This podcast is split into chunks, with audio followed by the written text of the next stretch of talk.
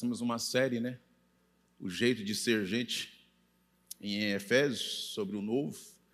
Vai ser esse ano todo, que é um desafio, né? Dois domingos atrás o Rafael disse que eles queriam deixar dois ou três versículos e eu peguei três e confesso que ficar em intercessão.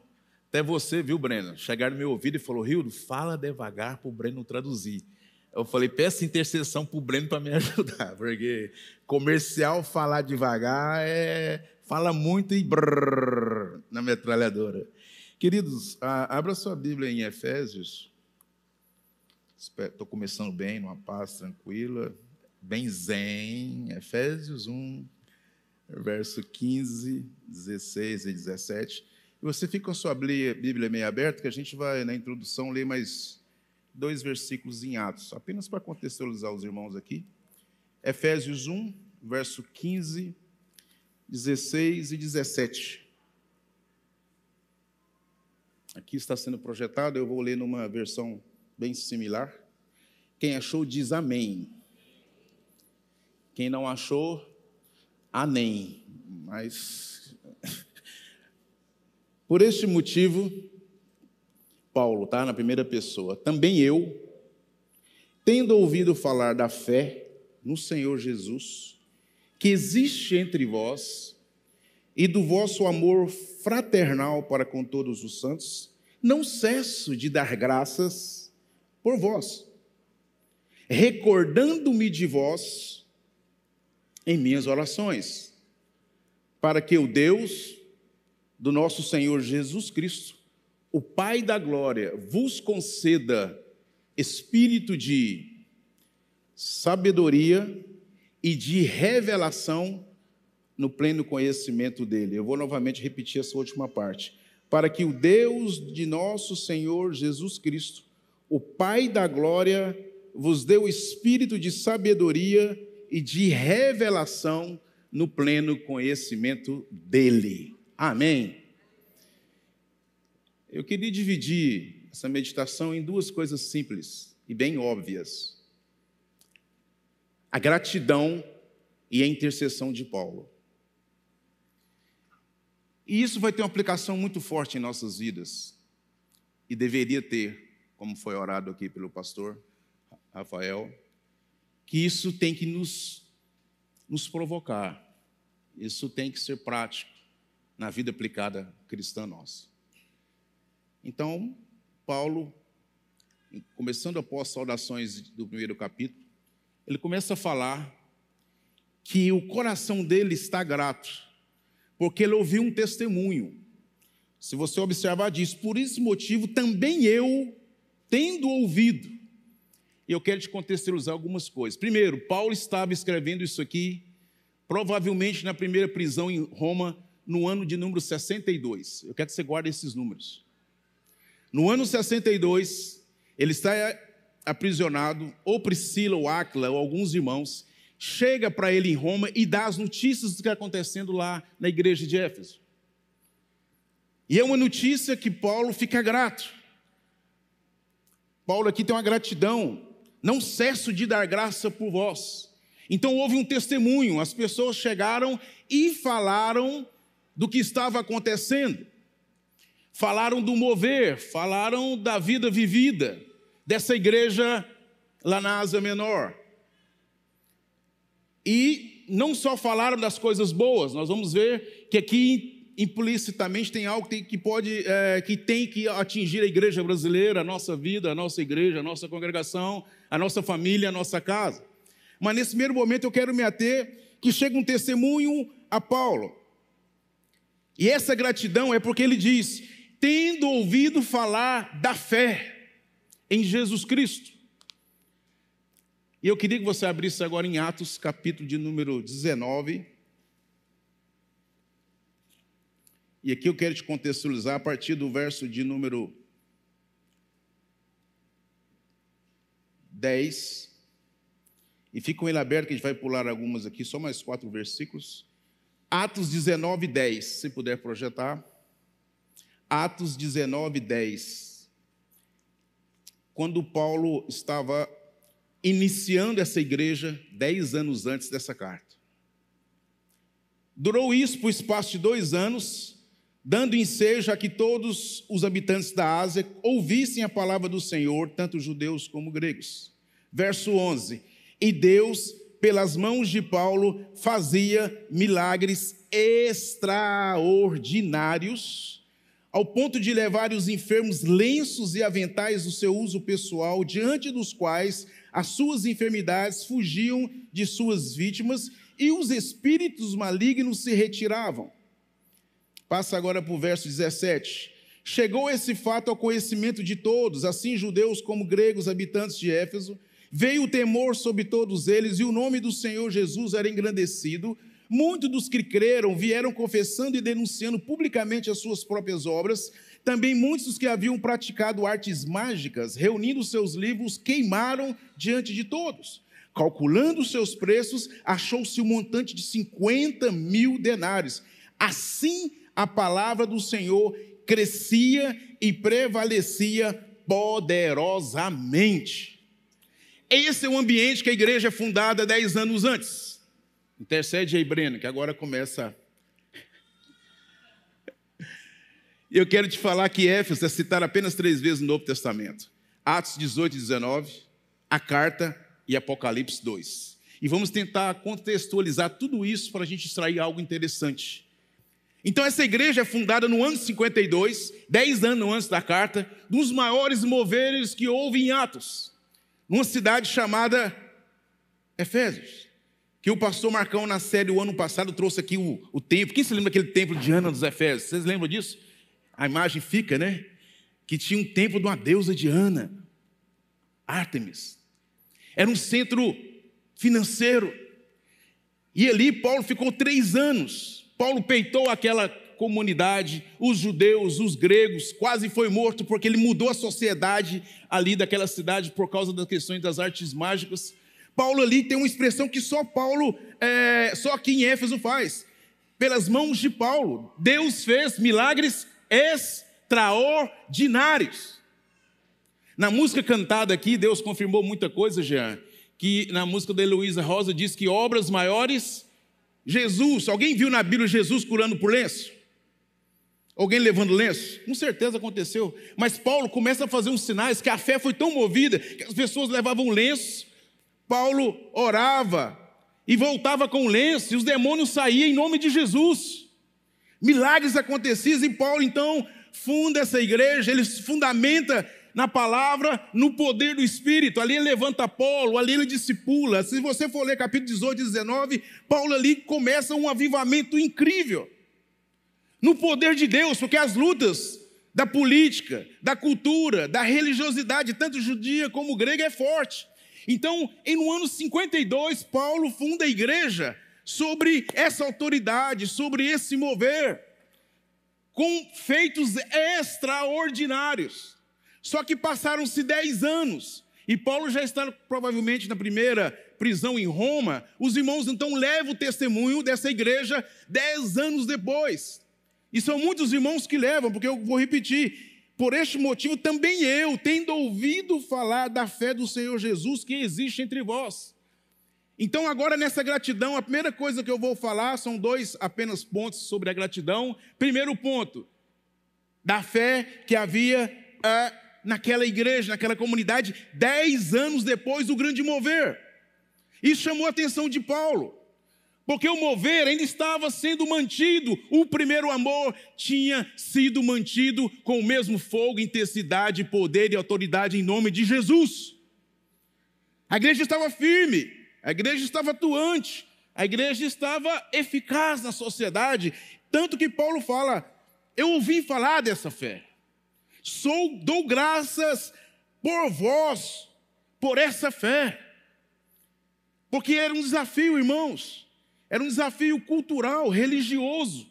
Era um desafio que vocês viram aqui, que ele começou a mudar aquela cultura de cidade de magias, de trabalhos. Ele quase foi morto ali, juntamente com os discípulos. Então, nessa gratidão, aquela igreja obtém um testemunho para que Paulo a elogiasse. Graças dou, porque vocês têm mantido a fé no Senhor Jesus. E o que, que isso tem a ver com a nossa vida? Às vezes, nós temos começado bem a nossa carreira. Às vezes, no passar dos anos, ontem eu estava com um amigo, a gente comentando de tantas pessoas que cresceu conosco na nossa juventude espiritual e por menos de três anos não mantiveram a fé. Ou se tem, tem mantido, tem sido uma fé de fundo de garantia por tempo de serviço. Sabe aquela fé que ele suspira e fala: Ah, eu já orei, já jejuei, já fui tão cheio de Deus, mas agora, agora, sábado, domingo, Santa Ceia. Qual tem sido o testemunho de nossa fé diante daquele que tem olhos como chama de fogo? Mas vamos avançar. Então a gratidão é por fé. A segunda gratidão, eu dou graças pela fé que existe e do vosso amor fraternal para com todos os santos. Amor fraternal. Eu gostaria que tivesse o primeiro slide, por favor, querida. Eu vou até ler, que eu achei interessante essa definição. O que é um amor fraternal? É um sentimento de carinho muito forte, de dedicação, de interesse pela figura do outro, gerando sentimentos positivos e construtivos, podendo até, em certos momentos, levar o indivíduo a fazer grandes sacrifícios que só seria capaz de fazer por ele mesmo. Era esse o amor que tinha na igreja. Era esse o amor, era esse nível de relação que havia na igreja em Éfeso. Era essa motivação da relação do corpo, de um amor fraternal que se dedicava, que se sacrificava, que se envolvia, que havia interesse pelo outro. Não é como hoje, que às vezes a gente lida com pessoas no trabalho, em casa, na sociedade, no grupo do WhatsApp, que a pessoa você vê nitidamente que a carinha dela tá que é a cara do emoji de Dow. Ele parece que tomou preocupou, angustiol, ele tomou depressol de manhã cedo e ele está angustiado. Ele está deprimido. Eu já peguei gente, irmãos, assim, tão arrebentadas e querendo fazer de forte. Uma vez eu encontrei uma, uma pessoa que estava conosco, eu falei, bom dia, tudo bem? Ela falou assim, tudo bem. Eu falei, você contou para sua cara que está tudo bem? Quem já passou por isso? No fundo, você olha na cara, está tudo bem. Ela, tudo bem. Só que eu, eu, eu sou mais profundo, mas você contou para sua cara? Porque ela não está, não. Na hora que eu falei isso, ela falou, é, realmente não está, não. Eu falei, eu posso te ajudar? Ah, vamos ali na Copa.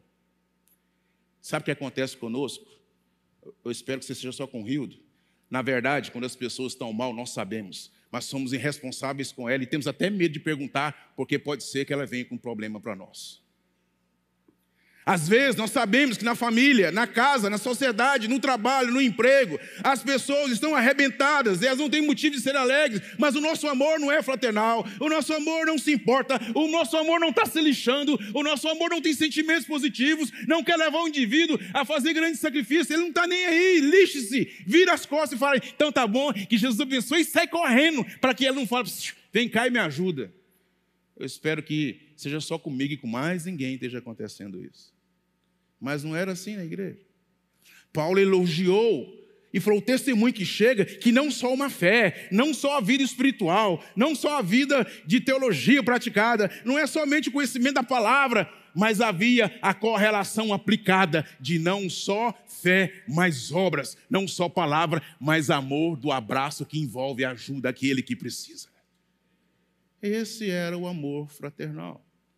Esse deve ser o amor fraternal. E eu concluo que aqui é uma coincidência do que eu acabei de ler em Atos 19. Abra em Atos 2, é a última leitura nossa introdutória, verso 42. Olha só a, não coincidência, eu chamo de Jesuscidência. Atos 2, verso 42. Logo após o mover de Deus na igreja em Atos, Olha o relato de como vivia os novos convertidos e o avivamento. Verso 42. E perseveravam na doutrina dos apóstolos e na comunhão, no partir do pão e nas orações. Em cada alma havia temor. E muitos prodígios e sinais eram feitos por intermédio dos apóstolos.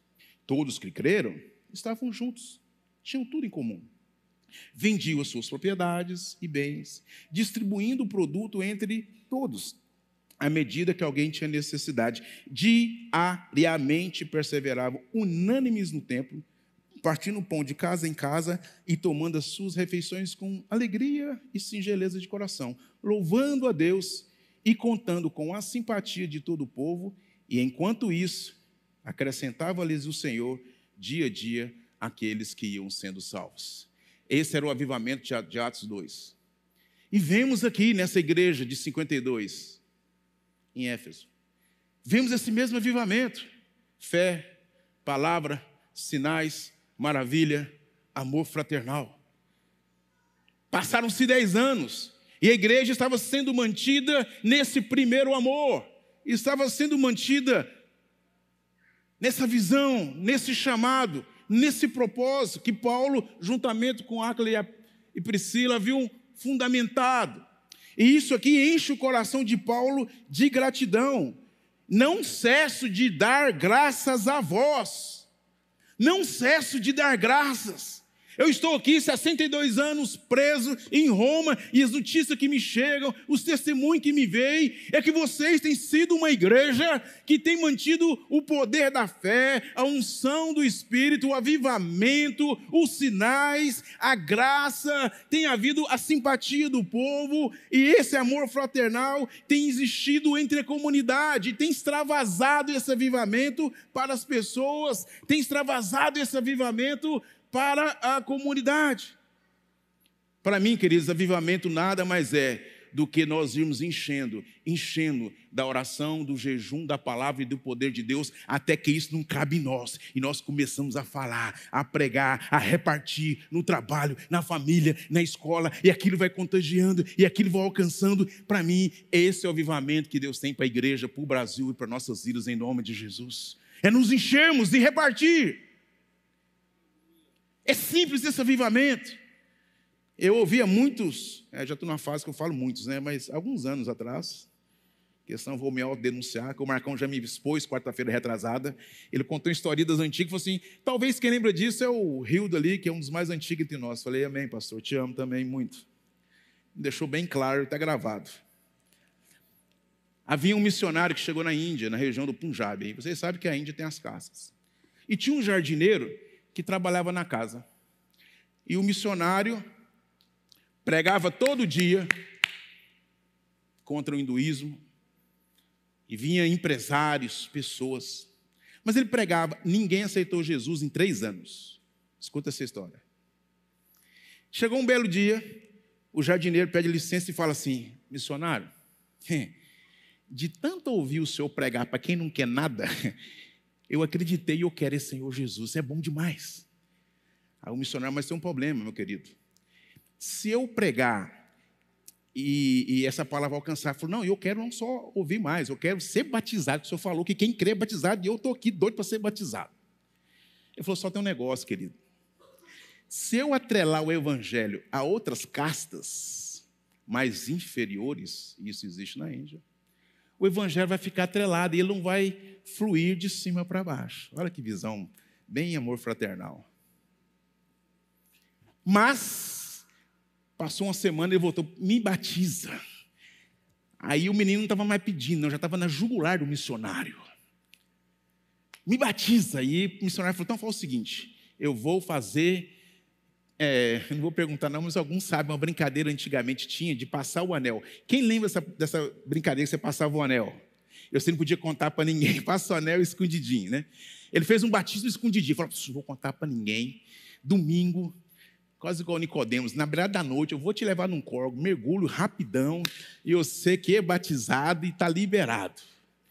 Ele batizou, quando o homem levantou, já levantou cheio de Deus e saiu e falou: estou feliz. E ele falou: vai. E o jardineiro voltou. Passou duas semanas e ele trouxe a família. Aí lá vai ele, já é mais, né? Aí chegou lá e. Tchá, tchá. Passou três semanas, ele trouxe o pessoal da vila. E ele foi lá na vila. Passou três meses e falou: Não quero mais estar aqui com você, não. Esse negócio é importante, vou voltar para a minha aldeia. Esse jardineiro ganhou mais de um milhão para pessoas de Jesus no Punjab, na Índia. Porque o avivamento começou aqui e espalhou. Porque o avivamento que tem que alcançar nossa nação, que tem que alcançar nossa cidade, queridos, esse mundo, ele não nasce na instituição nem na igreja, ele nasce no fogo individual do Espírito do primeiro amor, no meu e no seu coração, em nome de Jesus. Nós precisamos entender que isso é papel de Deus e do Espírito. O avivamento não é um oê, não é um barulho, não é algo de encher, a instituição, não é algo de dar um, um know-how, um expertise ou um pedigree de uma igreja ou de uma denominação. O Espírito Santo quer que o fogo que se espalhe comece na minha e na sua individualidade, no amor fraternal e na fé, no poder do nome de Jesus. É isso que está aqui na palavra. Porém, há uma coisa que me preocupou ao entender isso aqui. Porque lembre-se, eu te disse que Éfeso, a igreja de Efésios, ela está baseada em três passagens. Atos, o livro e Apocalipse. E quando eu comecei a meditar, eu vi uma coisa interessante. Então, o primeiro ponto da gratidão, quero recapitular: gratidão pela fé, gratidão pelo exemplo do amor fraternal, mas agora, pela primeira vez, Paulo vai começar uma intercessão. E é raro isso. Eu queria que projetasse o segundo slide para nós vermos as intercessões paulinas. Em Filipenses 1, olha a intercessão de Paulo. E peço que o vosso amor cresça mais e mais em conhecimento, sabedoria, aqui em ciência e todo conhecimento. Colossenses, por essa razão, nós também, desde o dia em que o ouvimos, não cessamos de orar por vós e de pedir que sejais cheios do cheios do? Da sua? Em toda sabedoria inteligência espiritual. As intercessões de Paulo não é por prosperidade, não é por saúde, não é por dinheiro, não é por um termo que eu ouço, ouço hoje e nunca vi na Bíblia. Você conversa com o irmão e tudo bem que você, eu estou uh, financeiramente bem, ele, ele, ele faz um esquartejamento, esquarteja a sua vida na vida familiar, financeira e na sua vida espiritual. Alguém viu vida espiritual na, na Bíblia? Sim. Quem leu aí me fala os manuscritos que você viu. Ou do Mar Morto, do Lago Morto, do Rio Morto, mas na Bíblia não tem. E tem gente que tem uma vida espiritual separada da vida financeira, de marido, de esposa, de vida com Deus, de vida na sociedade. Mas as intercessões de Paulo são todas para conhecimento, revelação e sabedoria pelo Espírito Santo de Deus. Quando eu cheguei aqui na 90, a coisa que eu mais achei interessante, que a visão que Deus dá sempre ao conselho para o ano, é uma visão de ferramentas para o nosso crescimento espiritual. E todas as visões que eu vinha, que eu já ouvia antes, é o ano da restituição o ano da bênção dobrada, o ano de alcançar seus sonhos, o ano de, o ano de tudo material, tudo humano, tudo terreno. Tudo para si mesmo, como disse o Rafael na oração, tudo para mim. Satisfazer, tudo para que eu possa alcançar. E aqui não tem nada contra a prosperidade é de Deus, não tem nada contra o favor de Deus que é bíblico, mas antes do favor e do resultado, vem a comunhão, vem o pleno conhecimento da vontade de Deus para a minha vida, para a minha casa e para a minha família. E essa aqui são as intercessões de um homem de Deus. Pode ler todas as cartas de Paulo, ou, o capítulo 1, 2 ou 3, só pus duas aqui. Você vai ver que a intercessão dele é essa aqui. Ele começa então as intercessões: conhecimento, revelação e sabedoria. E aqui é que entra uma coisa que eu extraí do texto. Muito bem, se Paulo é grato, foi de resultado. Mas a intercessão, você não faz intercessão por algo que não esteja bem. A intercessão é para algo ser mantido ou ser resolvido. As cartas são instruções de algo que acontecia na igreja ou nas igrejas. E aí Paulo ouve e manda uma instrução divinamente é, realizada pelo Espírito Santo, escrita, e virou hoje essa parte do Novo Testamento. Aí Paulo fala que o Pai da glória vos deu espírito de sabedoria e de revelação no pleno conhecimento 2. Agora eu quero ir para a segunda parte e falar sobre as intercessões de Paulo. Duas coisas que ele intercede: espírito de sabedoria e espírito de conhecimento pleno de Deus. Diga assim: espírito de sabedoria espírito de conhecimento e revelação. Diga assim: pleno. Mas fala forte: pleno de Deus. Se Paulo fala isso, é porque dez anos se passaram e existe um desafio que tem que ser uh, acertado. E eu quero hoje passar nessa segunda parte para que nós entendemos sobre o espírito de sabedoria. Queria que você projetasse o terceiro slide, querida. Está em Tiago 3. Vamos aprender sobre o que é e o que não é sabedoria. Primeiro, quem dentre vós é sábio e entendido, mostre pelo seu bom trato as suas obras em mansidão e sabedoria. Mas, se tendes amarga inveja e sentimento faccioso em vosso coração, não vos glorieis, nem mintais contra a verdade. Essa não é a sabedoria que vem do alto, mas é Repita comigo, igreja: terrena, animal e diabólica. Obrigado. E encerrando, mas a sabedoria que vem do alto é, primeiramente, pura, depois pacífica, moderada, tratável, cheia de misericórdia e de bons frutos, sem parcialidade e sem hipocrisia. Pelo fato da igreja estar numa sociedade religiosa, idólatra, havia um risco que essa sabedoria, entre aspas, ou entre caspas, daquela sociedade viesse alcançasse e contaminasse a igreja. Então, o que é a sabedoria que não vem do alto? Meu irmão, a sabedoria que não vem do alto, ela é terrena. O que é terrena? Terrena é numa perspectiva que tudo aquilo que é reino de Deus é loucura. 1 Coríntios diz que a pregação do evangelho é o quê? É loucura. E hoje tem uma sabedoria terrena que tudo que você fala de evangelho, ele nos chama de louco, de débil. Hoje, quando nós falamos sobre família, sobre princípios, sobre os valores, nós estamos sendo considerados como loucos. Vocês ainda acreditam nesse conto da carochinha? Esse evangelho não existe, essa cruz sacrificial não existe. E hoje tem uma sabedoria terrena da cultura, do sistema, ao qual, se nós não vigiarmos, e a igreja brasileira tem sido invadida. As igrejas, as nossas vidas, nossas famílias, a educação de nossos filhos, os nossos valores têm sido alcançados por uma sabedoria que não é do alto, ela é terrena. Ela é oposta àquilo que é a loucura do reino de Deus. Ela é visível, ela é palpável e ela é real nos dias de hoje, queridos. É loucura. Estamos comentando aqui um, um, assunto domingo, até o Rafael que colocou, achei muito interessante. Falei com a Fabiana ontem. É, sobre essas coisas loucura do reino de Deus. Os irmãos levaram aqui um testemunho para Paulo de amor, de preocupação. Hoje existe, eu nunca vi alguém que conhece, estava conversando com o Rafael, quem já ouviu falar do tal fuxico gospel? Seria cômico se não fosse trágico. Fuxico, mas é gospel. Dá vontade de cuspir, né? Mas perdoa o trocadilho. Fuxico gospel. Sangue de Jesus sem poder. Ainda bem que nós não é Deus. Fuxico gospel. Seria cômico se não fosse trágico, porque isso é terreno. Segundo a sabedoria que não é do alto, ela é animal.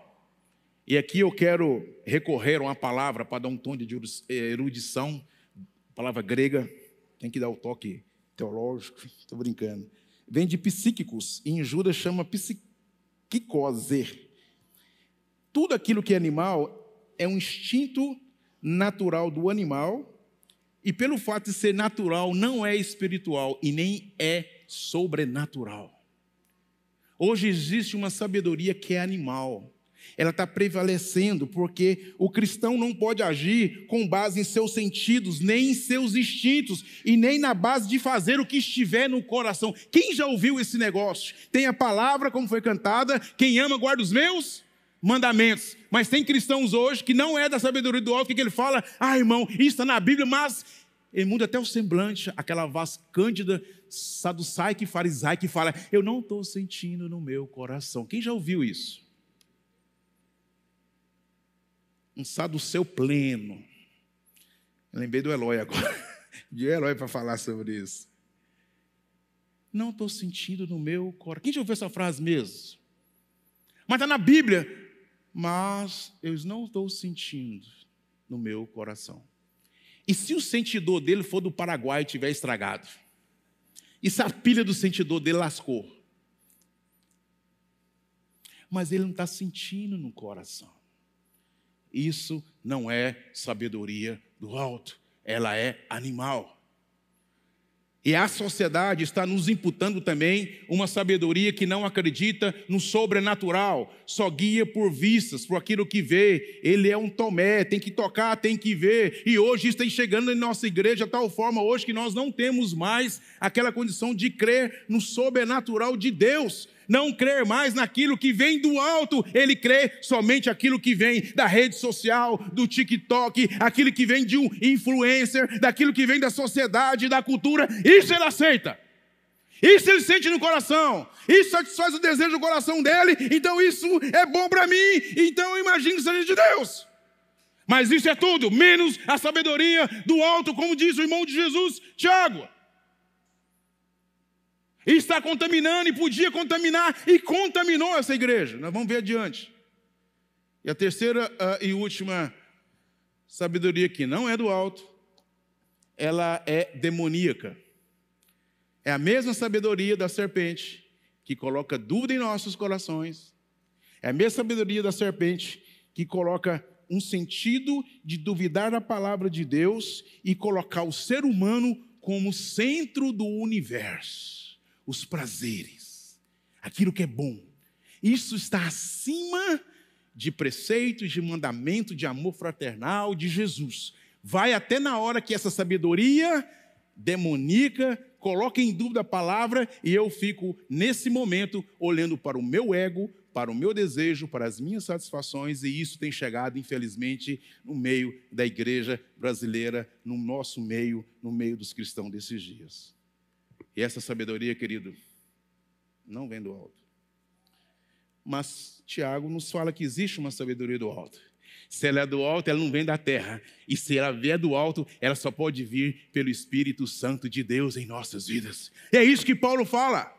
Que vós, eu oro, para que vocês tenhais o Espírito da sabedoria na, tradução da linguagem de hoje, diz: Para que o Senhor vos dê do seu espírito o discernimento e conhecimento e revelação para entender completamente o que Ele é. Isso é palavra de Deus. Então, como é que é a sabedoria do alto? Ela é pura,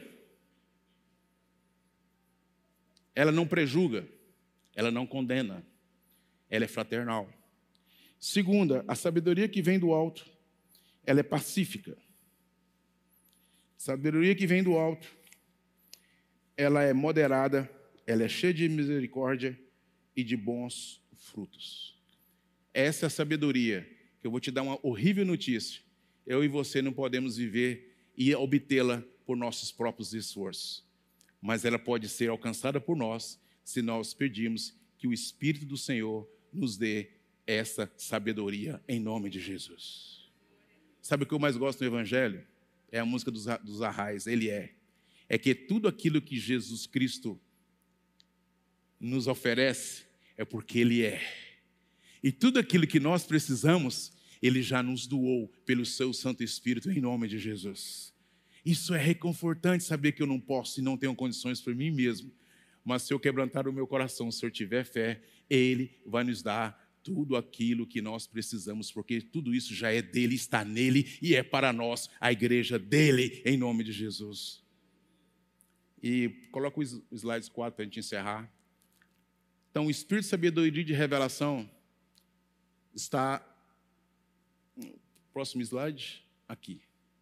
700 anos antes de Jesus nascer, olha o que o profeta Isaías falou: repousará sobre ele o Espírito do Senhor Complete comigo, igreja. O espírito de de e de em o espírito de conselho e de fortaleza, o espírito de conhecimento e de temor do Senhor. Então, antes de Jesus nascer, o Espírito da parte do Senhor, com essas qualificações, já viria e veio e esteve sobre Jesus. E Jesus, antes de partir, o que, que diz aqui em João? Todavia digo-vos, digo-vos a verdade, que vos convém que eu vá, porque se eu não for, o consolador não virá a vós, mas quando eu for, eu vou-lo enviarei. Sabe qual é a boa notícia? é que todo desafio que nós temos que fazer, Ele já nos dá condições de vencê-los, porque Ele já teve, tem e estará em nós, como foi cantado, o seu Espírito que tem todas essas qualificações, em nome de Jesus. E para encerrar, ele diz que vocês têm a revelação do pleno conhecimento de Deus. Eu gostei da expressão pleno. Era um risco aquela igreja correr de se perder e misturar do pleno com o superficial. Hoje, a nossa igreja brasileira, hoje, o nosso povo cristão, tem alcançado pouco de Deus porque tem sido raso no conhecimento de Deus. Nós temos tido uma vida superficial porque os nossos conhecimentos de Deus também têm sido superficiais. E Paulo diz que o Espírito vos dê revelação não do conhecimento, mas do pleno conhecimento de Deus.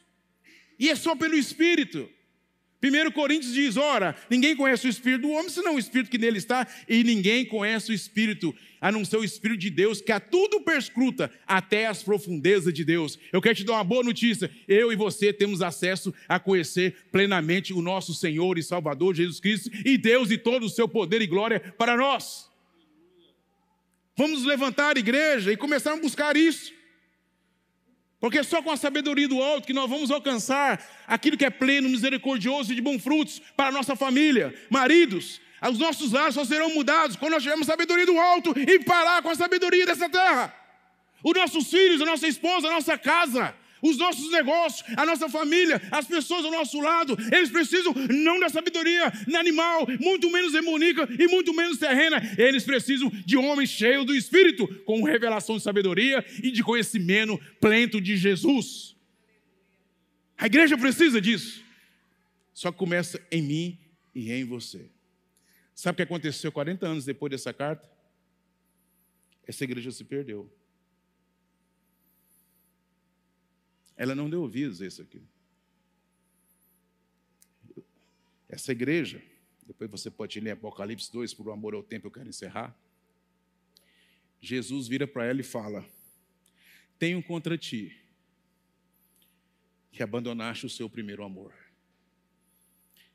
Lembra de onde caístes, arrepende-te e volta à prática das primeiras obras. E se não, venho a ti e moverei do teu lugar o teu candeeiro, caso não se arrependa. 40 anos depois desse testemunho, 40 anos depois dessa instrução, essa igreja, pelo Senhor Jesus, nas cartas de João em Apocalipse, Jesus falou: arrepende-te e volta à prática do primeiro amor. Vamos ficar de pé nessa manhã. Feche os seus olhos em nome de Jesus.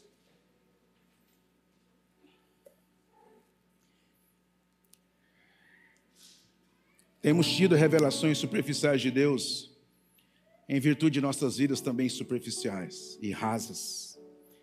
Relações apenas de interesses e não de envolvimento pleno, para então receber a plena revelação de Deus.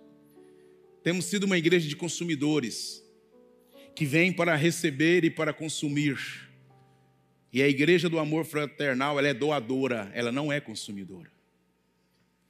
Temos sido uma igreja de imaturos, porque o imaturo, ele só requer os seus direitos, mas o maturo, ele tem consciência de suas responsabilidades. Nessa manhã eu quero te falar, meu querido irmão, como eu tenho falado para mim nesses dias. O Senhor está batendo na nossa porta para nos chamar às primeiras práticas do primeiro amor. Deus quer renovar em mim e você aquilo que tem faltado. Você e eu não vamos vencer com a sabedoria terrena, animal, nem demoníaca. Nós não vamos vencer com conhecimentos rasos, superficiais de Deus só aos domingos, só na Santa Ceia, só nos eventos. Para você que está em casa e você que está nos ouvindo e você que está aqui hoje, eu quero te falar: o Espírito anseia em te revelar o conhecimento, em te encher de sabedoria, em começar um avivamento de oração, de jejum, de ler a palavra, de ter aquela vontade que começa dentro de você a tal forma que extravasa para onde você está presente, aonde você vai ter a fé pelo poder do nome de Jesus, aonde você vai amar, por mais sacrificial que seja, mas em nome de Jesus, nessa manhã eu quero te desafiar, voltemos ao primeiro amor em nome de Jesus. Porque quando eu alcanço o pleno conhecimento de Deus, quando eu alcanço o pleno conhecimento das revelações do Senhor, eu então vou começar a saber quem eu sou nele, a minha identidade dele, e ele vai manifestar os seus dons e a sua vontade no seu e no meu coração. Nessa manhã eu quero te fazer um convite. Nessa manhã eu quero te fazer um convite nesse momento, para a gente voltar a esse lugar que Deus está lá nos esperando. Que o grande amor de Deus Pai, que as consolações e o poder do Espírito, que a graça redentora e salvadora esteja sobre essa igreja, que em nome de Jesus será plena, renovada e avivada pelo poder do Espírito Santo de Deus. É o que nós profetizamos e declaramos em nome do Pai, do Filho e no poder da unção do Espírito, em nome de Jesus. Tenha um domingo incrível e maravilhoso na presença do Senhor, em nome de Jesus.